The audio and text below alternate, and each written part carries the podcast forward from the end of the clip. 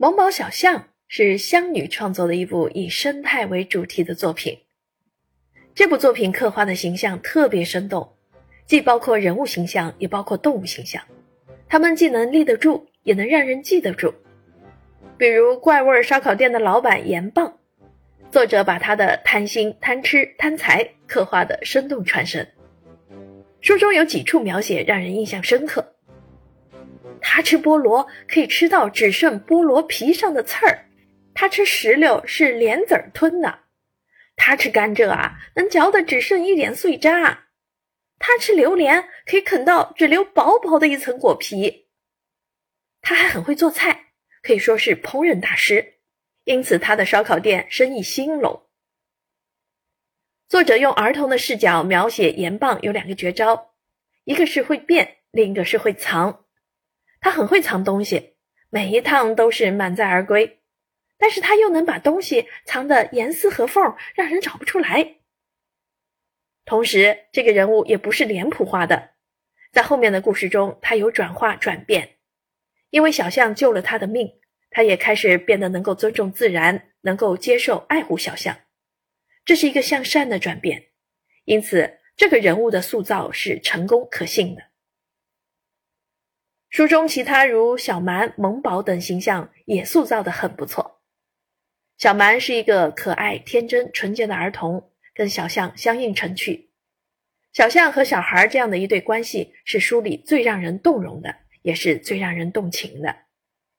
小象和小孩一样，有着一种自然天性的东西，因此他们非常相似。作品中对小象的描写是拟人化的，是童话式的写作。小象像人一样天真可爱，喜欢跟人玩儿。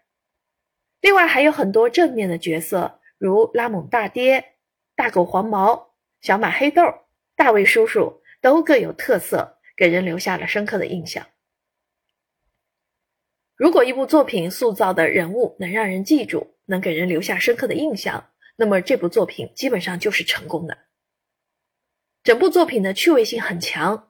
从儿童的视角，用儿童的语言揣摩儿童的心理来写，它还能够吸引一个成年人一口气读完，因为作品的语言幽默有趣，让人忍俊不禁。整本书的视角和书里的很多语言可以说完全是儿童化的，或者直接就是儿童的语言，读来让人觉得很亲切、很真实。全书故事情节的推进节奏适中，叙事明快，线索很清晰。这本书的主要故事总结起来就是两次人救象，一次象救人。两次人救象是拉蒙大爹第一次救了老象阿伊莎和班纳，第二次救了刚出生的萌宝。一次象救人是小象萌宝救了看起来像坏人的盐棒。因此。这部作品主要的故事线索就是一个孩子小蛮和一头小象萌宝，主要的情节就是救与被救的故事。而全书通过基本的故事，也就是通过对盐棒这样一个坏人的改造，传递爱与善意的主题。书中丰富的知识也增强了整部作品的可读性和趣味性。书里关于野象生活习性的描写、成长过程的描述。包括大象群落群居生活，它们为什么要出走？怎么走？往哪里走？象群喜怒哀乐的揣摩描绘都是比较准确到位的。知识性的描写增强趣味性和可读性，这也是吸引读者的一个很重要的方面。